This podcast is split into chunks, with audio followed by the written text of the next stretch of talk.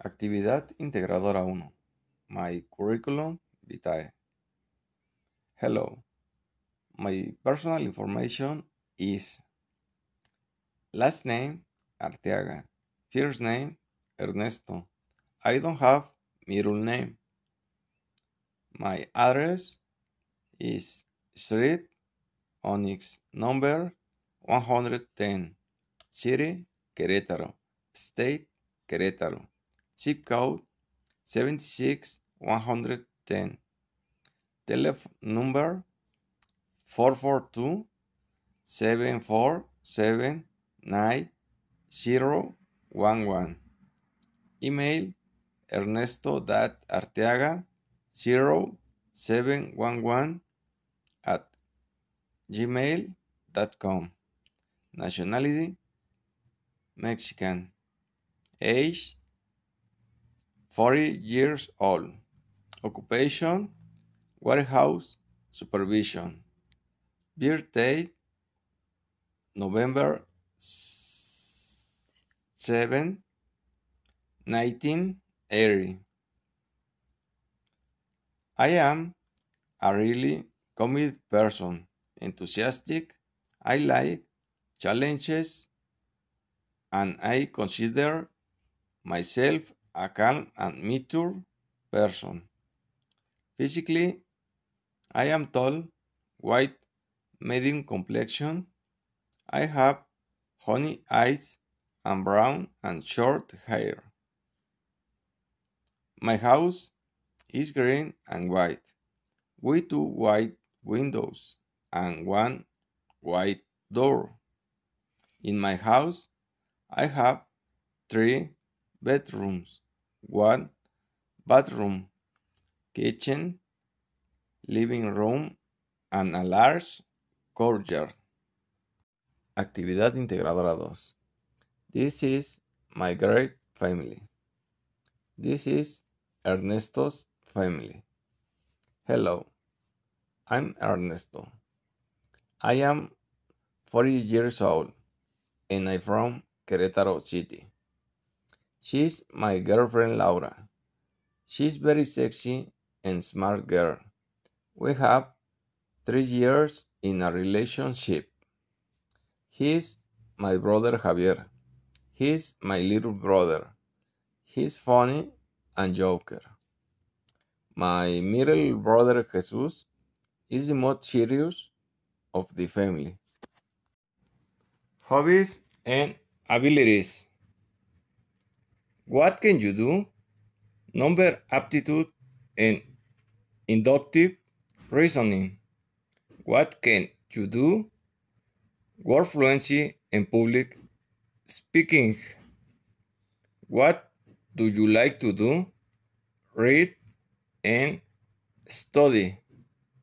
What do you dislike doing? Speak badly about someone and to say bad words. What do you hate to do? Clean my room and being alone. What do you love to do? Play baseball and listen to music. Does he sleep early? Cesar sometimes sleeps early. What time does he come to work? He comes to work at 7 a.m. Does he clean frequently? Yes, he cleans daily. Does he rest on weekends? Yes, he rests every weekend. Does he read regularly? No, he reads very few times. What time does he get home? He comes home at 9 p.m. Does he usually party? He doesn't usually go to parties. Does he frequently change jobs? No. He's very stable at work. What time does he usually shower? Cesar takes the shower at 6 a.m. Does he live with pets? Yes, and he likes pets. This is Cesar roommate candidate, and this is his routine. First, he gets up at 5 a.m. After, he takes a shower at 6 a.m. Then, he goes to work at 7 a.m. He leaves work at 8 p.m. And finally, he comes home at 9 p.m. Where do you live? I live in Querétaro. How, how is your city? My city is very beautiful and safe, with many places to visit. It's a colonial style and has a huge aqueduct in the center of the city. What places are there in your city? There are many parks, malls, magical towns like Tequisquiapan and colonial restaurants. What activities can you do in your city? I can climb the rock in Peña de Bernal, ride a horse in Tequisquiapan, and visit vineyards. What do you like about your city? I like its clean streets, its security, and its infrastructure.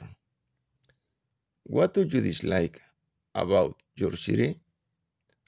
I don't like food, public service, and public transport. What do you do on weekends? I'm going to eat with my girlfriend, and sometimes we will explore new restaurants, bars, and parks. Hi, buddy. Guess what? I came to the museum and I found a painting called Dance at the Mill of the Galette. I found it fascinating. You can see many people dancing, talking, having a good time. This painting belongs to Impressionists a current of art that I like, and you can see in the color palette the magic of the dance at that time.